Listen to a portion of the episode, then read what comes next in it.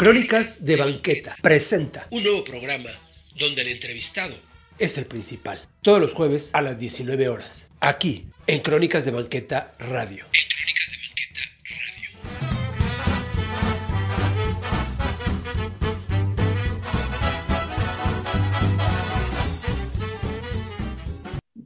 Hola amigos, ¿qué tal? Buenas, buenas noches. Yo soy Arturo Trejo de Crónicas de Banqueta. Pues como cada jueves tenemos un programa más de Crónicas de Banqueta presente. Y ahora, pues creo que seguimos en, el estado de Puebla. Nuestro invitado también es de, desde Puebla y él es Alejandro Montiel. ¿Cómo estás, Alejandro? Buenas noches. Hola, Jesús, ¿cómo estás? Muy bien, muy bien. Aquí estamos desde Puebla, como dices, y bueno, pues, siempre presentes en redes sociales, que por eso siempre te seguimos. Y bueno, ahí estamos siempre intercambiando puntos de vista contigo. Claro que sí. Claro, lo cual, ¿no? claro, lo cual agradezco porque de esto se trata, de hacer comunidad, ¿no? De, de, platicar, pero que ustedes también aporten, que yo pueda aportar, que nos podamos equivocar como lo hemos hecho, que podamos este, ver diferentes puntos de vista. Yo creo que, que tienen que ser como proactivas, ¿no? Así es, yo creo que yo inclusive quitaría la palabra equivocación en esto de la, de la historia, el arte y la cultura, porque, sabes, todo el tiempo se está investigando nuevas cosas. Entonces, yo creo que, bueno, yo soy historiador de profesión y entonces, mira, yo creo que sobre todo en investigación, lo que puedes afirmar hoy, a lo mejor en unos meses ya no lo puedes afirmar. Entonces, yo creo que más que nada, lo, más importante, sobre todo en redes sociales, por eso no, nuestro intercambio, Sabes, la gente a partir de eso se interesa más, porque yo creo que, yo creo que a veces, como ver a la historia, yo como ex estudiante de historia, bueno, y ahora estudioso, creo que a veces los muchachos sobre todo piensan que es como muy aburrida, ¿no? Como que ya todo está fijado, todo está, ya son bloques monolíticos que no los puedes mover, y no es cierto. Todo el tiempo estamos redescubriendo cosas, estamos eh, construyendo nuevas teorías, y, y, sobre todo, sobre todas las cosas, ¿no? Entonces, ahí, por ejemplo, el, el, punto que ahí intercambiamos sobre la talavera, la verdad, de cosas por investigar. Esa, esa es la sí. gran realidad, como en tantas otras cosas de nuestro país, que nos faltan toneladas de investigación, ¿no? Y, y, y que lo que podemos afirmar hoy, pues la verdad es, es muy relativo, es, sí. a lo mejor te va a servir para unos años pero después ya no, porque la investigación normalmente, normalmente pues va a avanzar, ¿no? Exacto, exacto.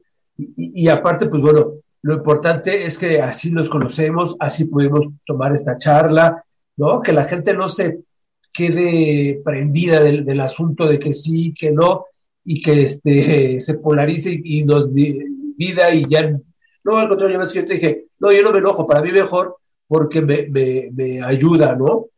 A, a, entonces a investigarle, como dices, a seguir.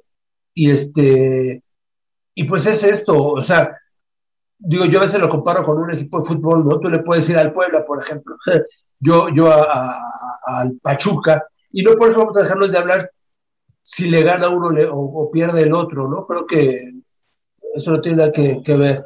Yo creo que, yo creo que sobre todo en temas de investigación y de divulgación de cultura, todo el tiempo hay que estar rectificando. O sea, nadie, sí. nadie, nadie, nadie puede decir, ni el mejor historiador del mundo, que tiene la verdad absoluta, porque eso no es cierto. ¿Por qué? Porque todo el tiempo estamos eh, investigando nuevas cosas. ¿no? Entonces, eh, se, se, se, enfocan nuevos datos, los, los reinterpretas. Ajá. Entonces, la realidad es que eh, es muy interesante para mí, independientemente de lo que tú haces en, en, en redes, porque yo creo que sí, eso, eso es lo más valioso. Es decir, cómo pones, eh, digamos, en primer término, algo que para la mayor parte de la gente no es tan fácil, ¿eh?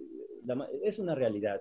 Los temas históricos, los temas antropológicos, eh, digamos, que tienen que ver con la identidad que tú planteas, la verdad es que yo creo que poca gente ya está, digamos, en términos de, no sé si lo comparamos con el mundo del espectáculo, pues la realidad es que somos minoritarios somos minoritarios. Entonces, yo, inclusive, la verdad, así, cuando se da una polémica y, y de repente se meten gente, ¿sabes qué? Qué bueno. Sí. Porque estamos hablando finalmente de patrimonio, estamos hablando de cultura, estamos hablando de educación, estamos hablando de historia. Yo creo que esos, esas polémicas son buenas, ¿no? Las que realmente, pues si nos comparamos con, con cualquier artista, pues somos mínimos realmente, ¿no? Lo que, lo que se habla, son mínimo, mínimo, mínimo lo que la gente está interesada en, la, en el arte y la cultura, pero hay que luchar. Y yo creo que las polémicas en ese sentido para mí son muy positivas y, y, creo que se deben dar todo el tiempo. Claro, claro, claro. Y vamos a decirle a la gente, Alejandro Montiel fue secretario de Cultura del Estado de Puebla, ahorita lo vamos a platicar, pero hoy en día, ¿qué estás haciendo, Alejandro? Bueno, hoy también estoy eh, como asesor del gobierno del Estado de Puebla y digamos que mi trayectoria, pues sí, es, es un poco en la educación y en la cultura. Fui, antes de ser secretario, fui subsecretario ya desde, ya hace unos buenos años, desde el 99. Sí. Y ahí empezamos específicamente con el proyecto de rescatar la biblioteca palafoxiana. Eso, digamos, que fue lo que me, me, me llevó toda mi vida y por eso de repente ven eh, como que muy insistente sobre la palafoxiana, Ajá. porque uh, cuando yo entré a la administración pública, yo acababa de llegar de, de, Europa y entonces lo primero que me recibe es eh, el sismo del 15 de junio de 1999, que nos, nos golpeó durísimo a, a, Puebla, durísimo. Y entonces ahí la palafoxiana nos damos cuenta pues, que no tenía un catálogo, que, que realmente habían pasado eh, tres, más de 300 años de su fundación y que no había cómo protegerla porque ni siquiera sabíamos cuántos libros había. Y en ese momento, los dictámenes de especialistas de Lina, pues decían que la palafoxiana iba a colapsar, se iba a caer. Entonces nos dicen, saquen todos sus libros y a ver qué salvan y con mucho cuidado y con el riesgo de que les venga encima. ¿eh? Afortunadamente hubo más especialistas internacionales y no, no se cayó, se reforzó, se trabajó muy bien y al paso de los años se hizo una alianza con, con don Alfredo Harpelú y con Isabel Grañen Porrúa, y, y, gracias a ellos y a la aportación de sus fondos y de conocimientos de Estela González Cicero de Adavi, pudo rescatar la palafoxiana, se catalogó completamente y entonces ya vimos este, 45.086 libros, no sabíamos que existía esa cantidad realmente, Puebla no sabía, no, no sabía, o sea, tú decías, bueno, pues hay muchos libros, hay muchos, no, pero ¿cuántos exactamente? Y, y, así empezó todo, ¿no? Y, y, bueno, hoy estoy pues precisamente dedicado a, a, la divulgación de todo el patrimonio poblano y el patrimonio en general, ¿no? Yo creo que sobre todo Ajá. para los jóvenes es un gran, un gran legado y México, como tú bien lo difundes, es un enorme, enorme, enorme tesoro que hay que luchar por él hay que luchar por su rescate y que tenemos demasiado, demasiado, demasiado, hay pocos fondos y muchas veces poco interés, es la realidad y tú lo sabes. Claro.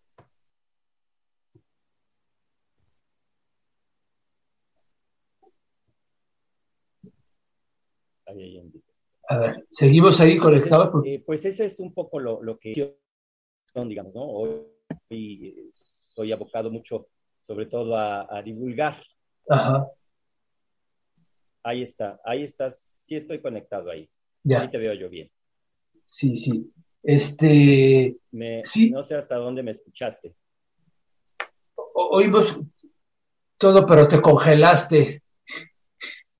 ¿Hasta, hasta dónde me escuchaste? Ya no, ya no vi. No, sí lo pude oír todo. Lo oí, lo oí, pero, pero tú estás congelado. Ahí estás. Ahí, ver, ahí está, ahí está. Un poco más. ¿Ahí está mejor? Ahí está mejor. Ahí está mejor, ¿no? A ver, claro. Sí. Es que Perfecto. aquí está más cerca del modem, parece. Estoy en una habitación que no está tan cerca del modem, ahí está mejor, creo. Ahí está ya. Perfecto.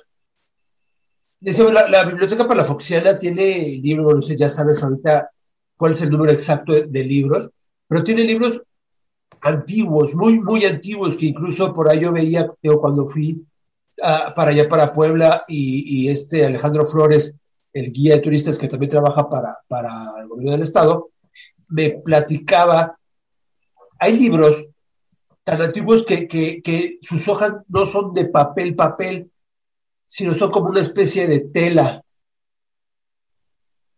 Sí, hay muchas texturas, digamos, hay muchos, eh, se utiliza también tipo de pergamino, y bueno, digamos, ahí un poco eh, lo que, lo que es, se destaca es la famosa crónica de Nuremberg, ¿no? Que es una de las copias más antiguas que hay en la palafoxiana, ¿no? Entonces, lo, lo, muy interesante ahí es pensar que no estamos en Europa. Entonces, que cada uno de esos libros tuvo que viajar miles de kilómetros en condiciones, pues, bastante eh, peligrosas, como lo sabemos siempre, en ese momento, y que ahí están, ¿no? Entonces, digamos que el legado de Palafox es, enorme, porque además, digamos, él lo piensa como un eh, tipo de biblioteca pública. Entonces, en ese sentido, eh, la pone a disposición de todos. Y eso, la verdad es que sí es algo que, que todos los mexicanos, porque la Palafoxiana no es de Puebla ya, la Palafoxiana, como tú bien lo sabes, es memoria del mundo de la UNESCO, se reconoció en China en 2005. Entonces, eso es el único, digamos, tesoro bibliográfico, así como en conjunto, porque lo que China, bueno, lo que la UNESCO reconoce en China es no solamente la colección de libros, sino el lugar original, su estantería original y sus 45.086 libros originales, colección de libros, porque digamos, esa la podrías tener pues en cualquier parte, a lo mejor te la llevas a Estados Unidos y, y, y sería, no, lo que mm. la UNESCO reconoce es que está en su sitio de fundación, que conserva su, estantería original y que tiene su colección original. Porque eso, es, eso creo que es, es, una de las grandes maravillas de México que, que todavía siento que, que, todos los mexicanos no, no la conocen suficientemente, pero bueno, pues se ha avanzado bastante, creo. No, y los invitamos para que visiten Puebla y que visiten la Biblioteca Palafoxela. De verdad que les va a encantar, se van a maravillar. Desde que ponen el primer pie, su piso, sus paredes, su techo, eh, la estantería, los libros, los, los, artículos que están ahí, todo, todo les va a encantar. De verdad que es, es, entrar a otra época, ¿no? distinta, por supuesto, tú llegas y, se van a, a todo aquel que le guste el arte, de verdad, le va a encantar. Es, es este, indispensable que cada vez que vaya a la Puebla la, la, la visite. Eso sí, a mí me encantó, me, me gusta mucho. ¿Ahorita está abierta? Sí, ya parece que está eh, algunos días con horario restringido por esta cuestión de la pandemia. Yo generalmente, pues horario es eh, en la mañana hasta las 5 de la tarde y ya también porque digamos que por cuestiones, fíjate que hay quien le quitó, tenía una conexión en los años 80 y quien ordenó que se quitara fue el que mi querido maestro Héctor Azar Barbar. Él ordenó que se quitara porque tenía una conexión eléctrica bastante peligrosa y entonces, eh, bueno, hoy ya tiene una iluminación pero por fuera, no por dentro del inmueble, ¿no? Entonces, este, hasta las 5 de la tarde, normalmente, en condiciones normales, eh, se puede visitar. Ya. Y, y, refiriéndonos a otro tema, como bien lo platicabas, la UNESCO tiene diferentes eh, formas de catalogar cada concepto que, tiene, ¿no? Porque puede ser patrimonio material e inmaterial de la humanidad, eh, como lo es la, gastronomía también ahí en Puebla, como son algunos lugares, y como lo es la talavera, que es lo que decíamos hablando de, de la talavera. Lo que yo tenía entendido que la talavera que se fabricaba en Puebla es auténtica como se ha ido, como se originó desde el siglo XVI. Eso es lo que ellos decían. Por eso es distinta, porque el otro también, por ejemplo, son estos este, denominaciones de origen que le dan a cada lugar, donde se supone que tienes como pues el privilegio de, que tú solamente lo puedas fabricar, ¿no? Como lo es el, el, mezcal que también. Y muchas de estas ocasiones la escala se ha puesto lento y no le han dado las debidas denominaciones tanto a su mezcal como a la talavera, que ellos también le hicieron, pero por así decirlo, o a lo mejor en lenguaje coloquial, no se ha puesto las pilas suficientes para exigirlo y para pedirlo, y se le ha adelantado, pues, algunos otros, ¿no? Pero Puebla me decían, era por la autenticidad de la manufactura, de cómo se estaba haciendo la talavera, ya desde esa, como si fuera desde aquella época. Así es, mira, yo, em, em, a mí me tocó participar, precisamente en la elaboración del expediente que se entregó, el último que se entregó a la UNESCO, donde se trabaja con Talavera de la Reina España y se trabaja con todos los talaveranos en Puebla y, por supuesto, con Tlaxcala. Es en 2003 cuando eh, Sánchez Anaya, me parece el gobernador, es el que empuja muy fuerte para que también se reconozca a San Pablo del Monte Tlaxcala como productor de Talavera. Y sí lo logra, o sea, sí está en la denominación oficial de origen, está.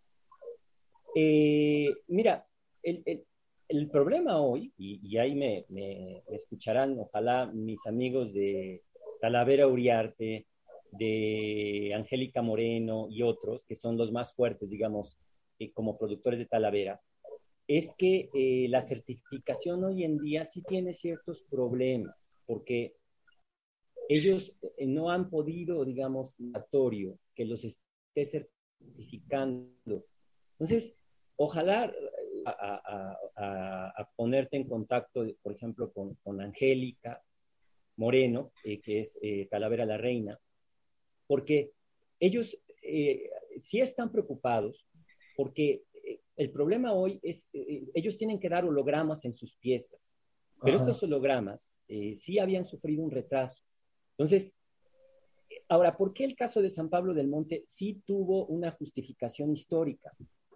desde la Fundación de Puebla hay gran intervención de, de, personas de San Pablo del Monte Tlaxcala. Eso es una realidad y está datado. Precisamente apenas que di un discurso sobre la Fundación de Puebla, encuentras esos datos. Entonces, digamos que hay relaciones entre los pueblos mucho, muy anteriores a la formación de los estados.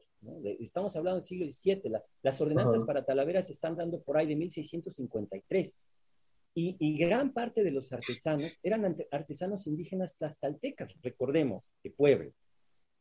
Es un sueño de, de, de, varios, específicamente de uno que, el que le dediqué mi discurso, eh, que es un fundador que es Salmerón, Juan Salmerón, que, que, pero él es español y, y la idea de Puebla es em, precisamente, es una utopía, pensar que aquí en Puebla no iba a existir la encomienda y que tú ibas a traer a puros españoles que quisieran ellos mismos sembrar su tierra y hacer su fortuna ellos sin la explotación de indígenas. Ese es, ese es el sueño original de Puebla. Por supuesto, eso no se logra, eso no se logra, y, entonces lo digo porque desde el principio hay una relación íntima con Tlaxcala. Y hoy la relación que nosotros tenemos con San Pablo del Monte Tlaxcala es, eh, eh, mira, yo creo que, no sé, pero eh, casi cada poblano tiene un amigo en San Pablo del Monte porque está muy cerca, se conectó ya muy bien a través de la carretera. Y entonces, esa, es también por eso que, que, digamos, hay una historia de, de Puebla Tlaxcala muy conjunta. En realidad, eh, mis padres, mi padre era tlaxcalteca, por eso, ¿no? Este, entonces hay, hay una, una, imbricación en las relaciones muy, muy grande, ¿no? Eh, esta división que nos, que nos impuso el siglo XIX por estados es un poco hasta cierto punto ficticia, es decir, eh, Puebla tenía brazos por, por, Acapulco y tenía brazos por Veracruz. Exacto. Es decir, y la gente de Sierra Norte eh, está más eh, conectada con la gente de Veracruz que con nosotros, es la realidad. Tú vas a Jicotepec, tú vas a todos esos lugares de Sierra Norte de Puebla y su mundo cultural, su mundo educativo es Veracruz, no, no es Puebla tanto. ¿eh? Entonces, creo que ahí lo más importante destacar es que em, a mí no me gusta mucho esta cuestión de como los regionalismos tan fuertes, ¿no? Yo sí creo en un mundo más conectado, eh, precisamente por la historia, porque al final todos coincidimos y, yo creo que eh, lo más importante es que, que, todos veamos que estamos hermanados por, por muchos factores. Para mí es, por eso, por eso digamos que cuando es que Tlaxcala es el campeón de esto, es que Veracruz, a ver, más bien yo diría como país, y, y mira, si me, si me apuras, hasta nuestros hermanos centroamericanos y por supuesto el sur de Estados Unidos, por cuestiones históricas, tenemos que estar muy, muy unidos y, y, y, porque compartimos cultura, compartimos lengua, ¿no? Entonces, claro. compartimos de veras tantas cosas, pero esta idea del siglo XIX de poner estados nacionales nos fragmentó, nos fragmentó, nos fragmentó. Esta disputa ridícula entre chilangos y, poblanos y, bueno, este, este dicho, ¿no? Muy famoso de perro, perico, poblano, no le toques con la mano porque es animal maldito, ¿no? Mejor tócalo con un palito.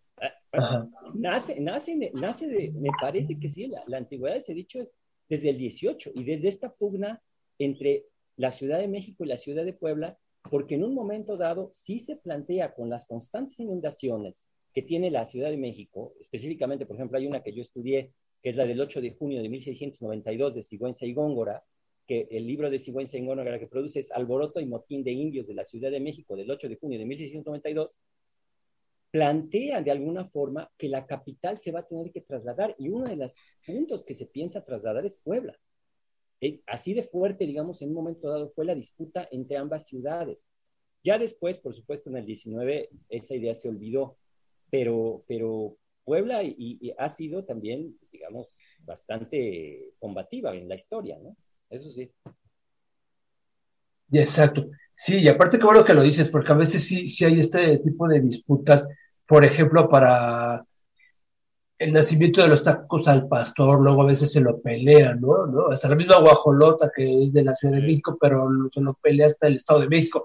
Todo este tipo de cosas que se lo pelea cada estado, pero sí como a nosotros nos pareciera ser irrelevante, porque dices, no importa, es México, somos México, no importa si sea Puebla, Tlaxcala o, o, cerca de ahí, no importa, ¿no? Estamos este, orgullosos pues, porque se hizo en nuestro país y lo mismo sucede, por ejemplo, con, los alebrijes de, Oaxaca, si son o no del señor Linares, y después ya otras familias. Lo mismo quizás suceda con los dulces de Santa Clara, ¿no? Si, si fueron las franciscanas o las dominicas, o, no importa, son de Puebla y estamos ahí. Que también ese es otra y otro tipo, otro, otro acervo que tiene, cultural que tiene Puebla, que es la gastronomía, y en ellos, pues este tipo de, de, dulces, postres o, comidas, ¿no? Por las mismas monjas, que de ahí es como el nacimiento de la gastronomía mexicana en, realidad. Y, y, la composición también con la ayuda de la comida española. Ajá, pero digamos que sí, ahí sí, en ese sentido, todo este tipo de dulces, bueno, en primer lugar, hay que pensar, son dulces caros, es la realidad. No me acuerdo esta, esta dulcería que está en la Ciudad de México, hermosísima, que tiene unos estantes muy hermosos, pero es bastante cara. Eh, ¿El cafeto? Y entonces, eh, ¿por qué? Porque en realidad estos dulces desde el origen eran, eran, eran fabricados por, por gente pudiente, esa es una realidad. Y, y los, los, ingredientes hoy entonces, por ejemplo, ahí sí, creo que este es un típico dulce virreinal, pero virreinal, digamos, de la élite. Eso también es real. ¿eh? O sea, no es casualidad que, que, ciertos dulces no se puedan extender a todo, a todo el territorio. No es porque no gusten, es porque son caros también de producir. Es, es caro. Bueno, en Puebla hay lugares donde es bastante aparentemente económico pero en realidad es el, dulce es caro porque desde su origen los ingredientes están ligados a una élite española. Eso, eso también es innegable. A un tiempo de preparación, a, ingredientes raros, a, digamos, eso es una realidad. Entonces, creo que ahí es un poco lo bonito de la parte histórica, ¿no? Eh, cómo tú vas también eh, poniendo en, la balanza así eh, toda esta serie de dulces y de comidas, pero que finalmente sí, se fueron extendiendo, pero hay ciertas razones económicas también por las cuales no es tan fácil, por ejemplo, que todo mundo pueda conocer eh, el dulce de Santa Clara. En primer lugar, es un dulce que no tiene conservadores. Y, ya desde eso te pone una limitante para... Entonces, los dulces, pues eso representa, ¿no? O sea, parte de la, de la identidad poblana, pero la identidad, digamos, eh, pues de la parte más rica, ¿no? De, la parte de los conventos, de la parte de la alta sociedad. Eso también es un regalo, no es un dulce. Exacto. Cualquier poblano. Eso, eso también no lo vamos a inventar. O sea, simplemente por el tema de los ingredientes, ¿no? Es, son caros todos los ingredientes.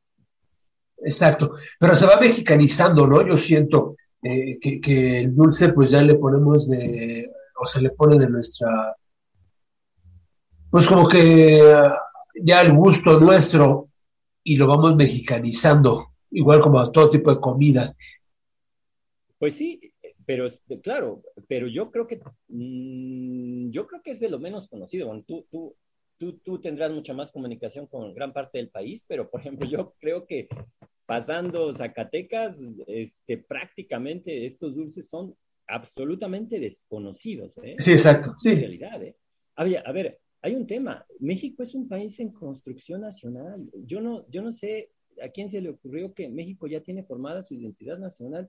Eso no es cierto. Y sabes qué? Ahora sí, sí, como historiador te lo digo. Este, los próximos años van a ser debates interminables sobre eso, ¿eh? todavía. Eh, yo creo que se va a tener que repensar la identidad nacional sobre todo con, por supuesto que con el tema indígena, pero también con los regionalismos tan fuertes. ¿eh? Eh, no sé en el momento dado qué va a pasar con la gente de Monterrey y todo eso, pero bueno, ahí lo dejo. sí, Puebla también tiene otros eh, monumentos históricos, de verdad, yo la otra vez estaba diciendo, son bastantes. Puebla, Puebla ha tenido, pues no sé, como, como esa suerte, ¿no? Por ejemplo, ahí está museos el Museo del, Ferrocarril, ¿no? que también ah, está, está muy bonito. Eh, yo siento que también es uno de los estados, pues digo, la cultura ahorita no nos está ayudando en la parte económica a ninguno de los estados. En ninguno de los estados el presupuesto es muy bueno en cultura, pero, pero siento que Puebla tiene muchos lugares que, que, visitar. Les ha pegado, yo creo, también aquí, a ustedes duro el presupuesto, ¿verdad? Con esto han eliminado cantidad de cosas que, que, ha hecho que, que, la cultura pues vaya en retroceso. Pues sí, mira, no, no es un momento sencillo en el país, ¿no? es una realidad que también con el tema de la pandemia, la cantidad de recursos que se deben destinar para otras cosas urgentes, pues al final la cultura, bueno, en primer lugar, los museos pues apenas pueden estar abiertos y eso muy difícilmente, ¿no? Con un aforo del 20, 30%. Eh, yo creo que en general, o sea, y esa es una reflexión como más nacional o mundial, sí creo que ayuda mucho la, la difusión, por ejemplo, que haces tú, que hace gente, es decir, va a ser muy difícil ya que las nuevas generaciones eh, realmente regresen masivamente a los museos independientemente con pandemia o sin pandemia. Toda la gente que trabaja en museos debe hacer pues, un poco lo que se está haciendo en este momento. Es decir, si ellos no, eh, digamos, se dan cuenta que las redes sociales e Internet son la vía para difundir la cultura, pues realmente no hay mucho espacio para los museos mexicanos. Creo que ahí todavía hay una, una gran, gran, gran oportunidad que la gente de cultura no se da cuenta que esta es la vía. ¿eh? O sea, en primer lugar, tú tienes un país enorme, ¿no? Para que tú viajes de Yucatán a Baja California, bueno, o sea, es bastante complicado. Entonces, si no aprovechamos estos medios, por eso, gracias por la oportunidad que das, eh, pues la verdad es que estamos desaprovechando el Internet, estamos desaprovechando grandes trechos de, divulgación, de difusión de la cultura. Entonces, independientemente de, de si, claro que se necesitan más recursos de la cultura, siempre. Y en un país como México, no, nunca, nunca, nunca, nunca habrá un presupuesto que alcance. Jamás, jamás, jamás, simplemente para todos los días puedes decir que aquí en este país se, se, se descubren zonas arqueológicas. Necesitas especialistas de todos los siglos, de todas las ramas, de todos los materiales. La realidad es que es un país que tiene demasiado patrimonio, que fue muy, muy rico y que hoy no lo es. eso no hay que darle mucha vuelta, ¿no? Es una realidad. Exactamente. Sí, eso, eso, eso es, pues bueno, un problema de diario, no, no, hay algo que, que te alcance. Y, ahorita Puebla, con esto también de la pandemia, incluso tú lo, has notado, la gente también pues sale menos, pero, pero también como dicen los museos, los visitan menos gente. Aún así, de todo, sin pandemia, eh, aquí en la Ciudad de México, los museos tampoco son tan visitados. Hay algunos que sí tienen la suerte de, ser visitados, pero hay otros vacíos y que incluso la gente no, hoy pues ni sabía que existía. Eso también es, es este, pues, luego la oportunidad de poderlos mencionar por aquí. En Puebla debe de haber muchos de este tipo. Así es, mira, yo creo que eh, eh, sí tiene que haber, digamos, a nivel, ahí sí lo digo un poco como exsecretario de Cultura, sí tiene que haber mayor unión siempre entre la Secretaría de Educación y la Secretaría de Cultura. Si, si tú no, como eh, Secretaría de Educación, no tienes un programa, pero muy intenso, no, no visitas de repente que se le ocurren a los maestros, es decir, que los niños de la Ciudad de México conocieran 10 museos, pero de veras uh. obligatorio. Que no, no fuera porque al maestro se le ocurrió sacarlos. No, ¿sabes qué? Esto es casi, casi religioso, es decir, Museo Nacional de Antropología, el Franz Mayer, no sé, los 10 principales, que, que, son, que forman parte de tu educación. Desgraciadamente, creo que ahí sí le ha pegado un poco a la cultura en México como esta fantasma del elitismo, que, es bastante ridículo, ¿no? Y que, y que no se ha pensado que, que la élite, pues en México es muy pequeña, pero que los niños de primaria sí tendrían una visita obligada, al menos eh, una vez en su vida, todos los niños de México deberían conocer el Museo Nacional de Antropología e Historia. O sea, es, eso es, ahí está, ahí yo diría que sí está el alma de México en realidad. ¿no? Y, y, y, eso creo que sí tendría que ser. Pero, pues yo sé que también hay, hay factores económicos, factores políticos, factores educativos, en fin, pero yo creo que eso es una de las grandes todavía, eh, pues, pues no sé, trabas, a lo mejor hasta a nivel político, de que educación y cultura no, no estén hermanadas, ¿no? Sabes que todos los niños, de, desde primaria, desde, ¿qué te gusta? Tercero de primaria hasta primero de prepa, una visita obligada a un museo. O sea, no, no debería haber ningún mexicano sin conocer los museos centrales del país. Es muy difícil, ¿no? ¿Qué harían los niños de Baja California para transportarlos a, la Ciudad de México? En fin. Pero habría alternativas. Nosotros, por ejemplo, trabajamos mucho llevar museos a, las comunidades o, reproducciones, las principales reproducciones se pueden llevar a los municipios, ¿no? Más alejados. Y ahora tienes exposiciones virtuales.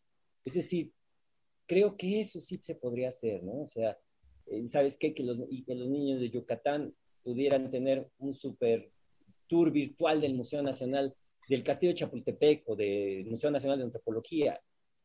Creo que sí ha faltado eso, o sea, como, como para construir eh, esta identidad nacional, ¿no? Que creo que es uno de los grandes pendientes todavía del país yo cada vez la veo más lejana y más fragmentada, esa es la realidad. Y, y, un gran pendiente es esto, es, es cómo eh, tú pues, realmente conectas a la gente con su cultura. Eso, eso es un pendiente del país. Exacto, que, que, se pudiera correr la voz, esto sería fabuloso. Tú estando trabajando para el gobierno del estado, ¿has sentido como esa... ¿Te coartado alguna idea o, parado, que dices esto no se puede hacer, si lo ves eh, hoy en día más? Yo creo que, yo creo que hoy, hoy sí México tiene un problema de recursos generalizados, el presidente lo ha dicho y todos los... Yo creo que va a ser difícil si no aprovechamos el tema tecnológico. Es decir, si, si no realmente nos abocamos a que estos ejercicios, sabes que tú estás en Ciudad de México, yo estoy aquí en Puebla, nos podemos comunicar. Si, si, por ejemplo, en general, no solamente México, se comete el gran error de cuando ya exista una situación normalizada post pandemia, de olvidar estos ejercicios, sabes que no, mira, mejor, no, no, ¿para qué vamos a hacer Zoom? Mejor yo te espero en Puebla o yo, yo te invito a México. No lo vamos a hacer. Si esto no, no sigue como ya un ejercicio real, este, pues vamos a, tener una gran oportunidad desperdiciada. Entonces, yo creo que más que quejarse de la falta de recursos o de la falta de políticas públicas, sí está en gran parte de, de gente como tú, es decir, que, que sabes que, que, se lanza una divulgación sin, sin esperar nada y que va vas bien avanzando y va recogiendo apoyos.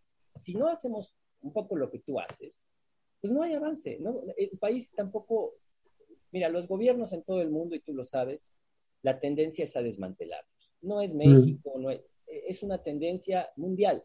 Todo, si tú revisas los recursos que hoy tiene cultura Francia y que los tenía hace 20 años con François Mitterrand, bueno, o sea, no, no es ni en la décima parte, ha, reducido su presupuesto. Y tú puedes hacer esa cuenta en casi todos los países. Entonces, yo creo que sí es un impulso ciudadano hoy el que tiene que salvar a, todo esto. Y, y, sí, con el apoyo del gobierno siempre, pero hay que ser muy real. Eh, cada vez, y en esta pandemia se vio, pues los recursos centrales se van a la salud. Y seguramente se repetirá esta escena, desgraciadamente, pues más veces. Es la realidad. Claro, claro. Hay que hacerlo, hay que unirnos de alguna forma y pues poder, en lugar de preocuparnos, hay que ocuparnos en poder hacerlo nosotros, ¿no? Y no esperar a que alguien más lo pueda hacer para que entonces ahí sí ya me cuelgo y, y lo hago, ¿no? Cada quien pueda aportar, aportar algo. Que eso también es, que eso también es, lo que me gusta de las redes. O sea, yo te puedo decir, a mí no me gusta que me digan un no. O sea, dime entonces cómo, o, estás mal. No, dime entonces qué es lo que sí está bien o qué puede estar bien. Y sé que cada quien tiene un punto de vista diferente y, que pueden surgir muchísimas ideas. Así es, es total, es que es esto, es, es eh, eh, sabes, yo, yo creo que de repente eh, como que los mexicanos a veces no estamos tan acostumbrados a, a, a como a, que, a, discutir fuerte, ¿no? Ajá. Pero yo creo que eso es un ejercicio también bastante sano, ¿no? Para, para, para, no sé cómo decirlo, ¿no? A lo mejor hasta, hasta quitarnos esas, esas falsas cortesías a veces, ¿no? Y que, y que no, no nos hacen como avanzar en un objetivo, ¿no? Finalmente, pues, tú y yo de repente te, ahí sentíamos que teníamos un desencuentro y estamos hoy. Exacto. ¿Por qué? Porque, sí, sí. porque a, a, ti te interesa divulgar la cultura, el conocimiento, tu país, y a mí también. Entonces, si, si cada actor en esto se diera cuenta que, que mira, tú, tú, conoces seguramente ya a tantos investigadores. Yo conozco a muchísimos. Bueno, mi área es parte de la investigación en historia, en antropología, todo esto. Y mira, yo, yo casi no conozco a nadie que, que se lleve bien con el otro. Es decir, todos están siempre echando, es que su investigación no sirve, es que, no sé qué, es que la mía es la mejor, es que no sé qué, ¿no? Eh, si, si, si, si, si no quitamos un poco realmente esa, esa manera de pensar, eh, pues no, no, seguiremos sin avanzar en el país. Digo, tú sabes que es prácticamente una característica humana, pero yo creo que por eso estos ejercicios son muy valiosos. Es decir, tú tienes miles de seguidores y, pues adelante, tienes que aumentar tus seguidores y, luchar por lo que tú crees y está padre, es, lo que tienen que hacer, así solamente sí va a salir adelante México. Claro, claro, y aparte también, o sea, no se trata quizá de, de, hacerlos por hacer, sino mientras más tengas, pues más gente te va a oír, más gente te va a leer, ¿no? Más gente te va a ver y eso es lo importante, y, que sean de calidad, por, por supuesto porque incluso lo platicábamos, ¿no? Porque luego se pelean, es que no es tan importante el número de seguidores. No, no es tan importante, depende cómo los quieras o los utilices o, o, o, para qué sea el fin. El objetivo es tener más para que más gente pueda tener eh, pues eh, mayores conocimientos.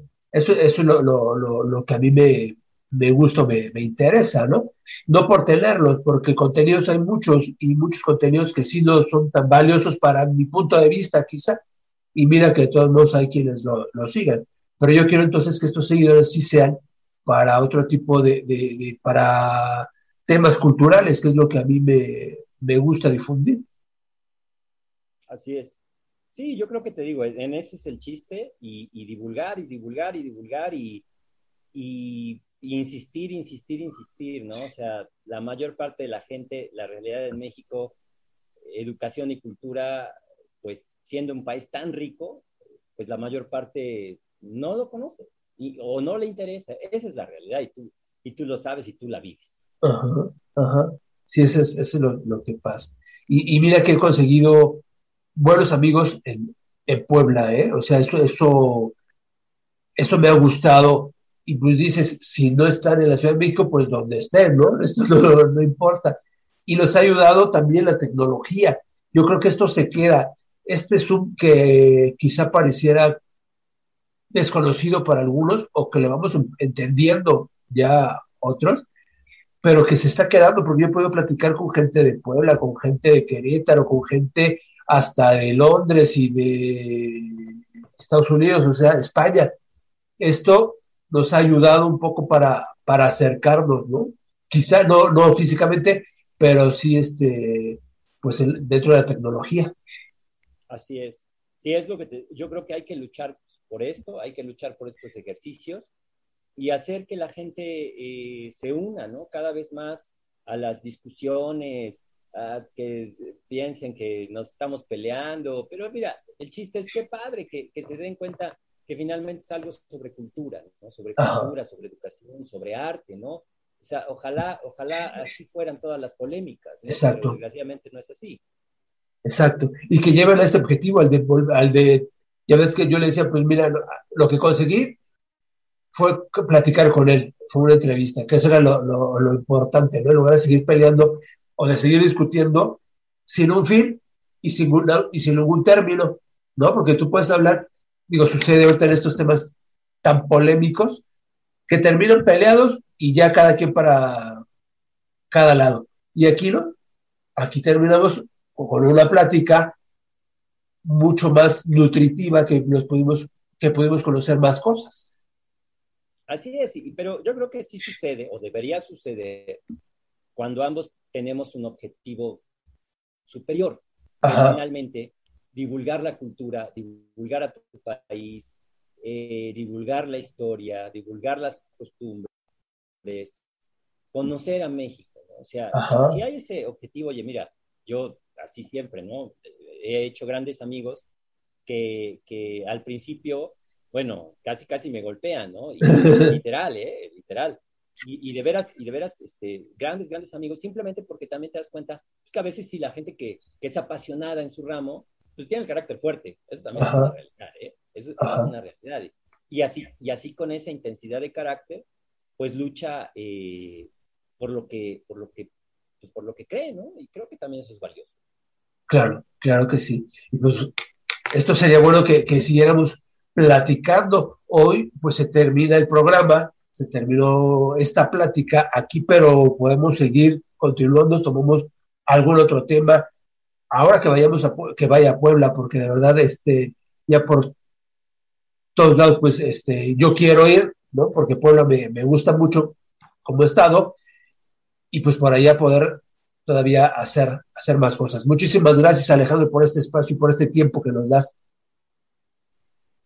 No, a ti, a ti de veras gracias y pues, te felicito, ¿no? Sigues ahí como Quijote, este, divulgando todo lo que es el patrimonio mexicano, todo lo que es, todo, lo que es valioso y, y, pues que ojalá, ojalá tu, tu iniciativa se multiplique, sobre todo en jóvenes en jóvenes que, tienen que tomar la estafeta de nosotros y niños, ¿no? O sea, yo creo que sí. Para la próxima te, te, comparto este libro, mira, es un libro sobre la Capilla del Rosario, producido en 1990.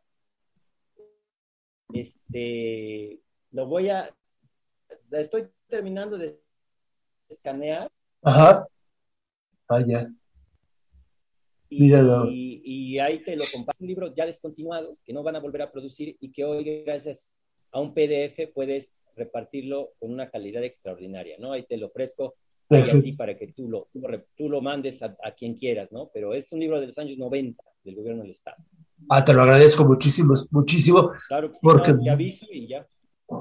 Me encanta. Claro que sí. Gracias, Alejandro. Nos despedimos. Gracias a ti, Jesús. Nos despedimos y pues bueno, nosotros nos vemos el próximo jueves, sin duda, con otra plática tan maravillosa como, como fue con Alejandro Flor, Alejandro Montiel, Alejandro Montiel, y pues bueno, nos vemos para el próximo jueves. Gracias. Gracias, cuídense todos.